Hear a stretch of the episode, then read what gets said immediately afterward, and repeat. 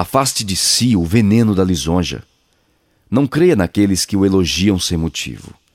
Prefira ouvir uma crítica honesta a um galanteio vazio. A crítica aos nossos atos poderá trazer-nos o alerta de que necessitamos para corrigir-nos. O elogio fácil nos amolece e ilude, e nada existe de mais frágil que uma criatura iludida a seu próprio respeito. Carlos Torres Pastorino